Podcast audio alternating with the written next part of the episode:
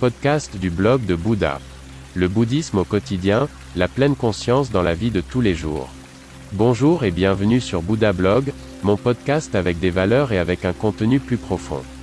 Votre canal pour les thèmes bouddhistes, la pleine conscience et la méditation.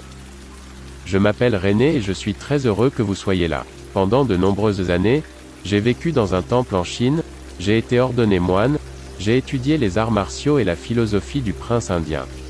C'est pourquoi j'ai créé ce podcast. Veuillez visiter mon site web, vous trouverez l'accès en bas de la description de ce podcast. Bonne écoute. Le bonheur et le bouddhisme. Tant que tu poursuis le bonheur, tu n'es pas prêt à être heureux. Et tous ces eux que tu as de plus cher seraient à toi. Hermanès. La recherche du bonheur est une aspiration naturelle de tout être humain.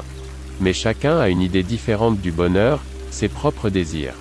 Celui qui s'intéresse au bouddhisme a généralement déjà une idée du bonheur totalement différente de celle de beaucoup d'autres personnes. Mais qu'est-ce que le bonheur?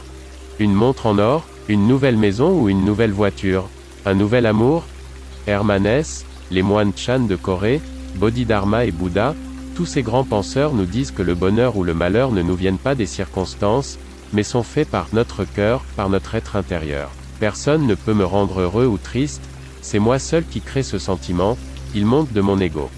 Par exemple, si je suis malheureux en amour et que je regarde la lune, je deviens encore plus triste. Est-ce donc la lune qui me rend plus triste? Non, c'est moi qui le fais, le fait d'être malheureux vient de moi.